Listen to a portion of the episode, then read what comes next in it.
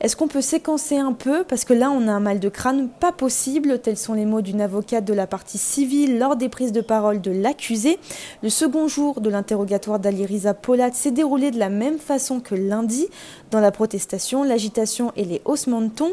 Soupçonné d'avoir aidé les frères Kouachi et Amédi Koulibaly à préparer les attentats en fournissant des armes, munitions et explosifs, l'accusé a souhaité reprendre élément par élément l'enquête. Il faut prendre toute la chronologie car si on prend une partie, le match est faussé, déclare-t-il. Un interrogatoire qui a été assez déconcertant puisque c'est lui-même qui avait l'air de diriger cette audition. Ayant positionné toutes les pièces du dossier devant lui, Ali Riza Polat invite alors la Cour à reprendre la téléphonie. Non, s'emporte le président de la Cour, on ne va pas renverser la façon d'interroger. Le président lui demande alors de s'expliquer sur ses liens avec Amédi Koulibaly et sur leur contact brutalement interrompu la veille de l'attentat de Charlie Hebdo. L'accusé reprend alors les éléments du dossier en tentant de contrer la version des enquêteurs.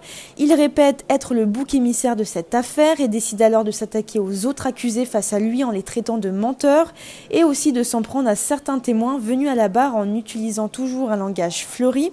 Dans l'après-midi, ce sont les avocats de la partie civile qui, à tour de rôle, ont posé des questions aux présumés complices. Maître Sechman l'interroge sur les armes et s'agace assez vite des réponses de l'accusé qui semble avoir réponse à tout.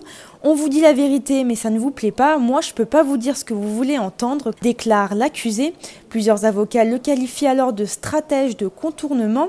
Une avocate de la partie civile, le maître Svark, lui demande alors pourquoi il s'était rendu à l'hypercachère quelques semaines après les attentats.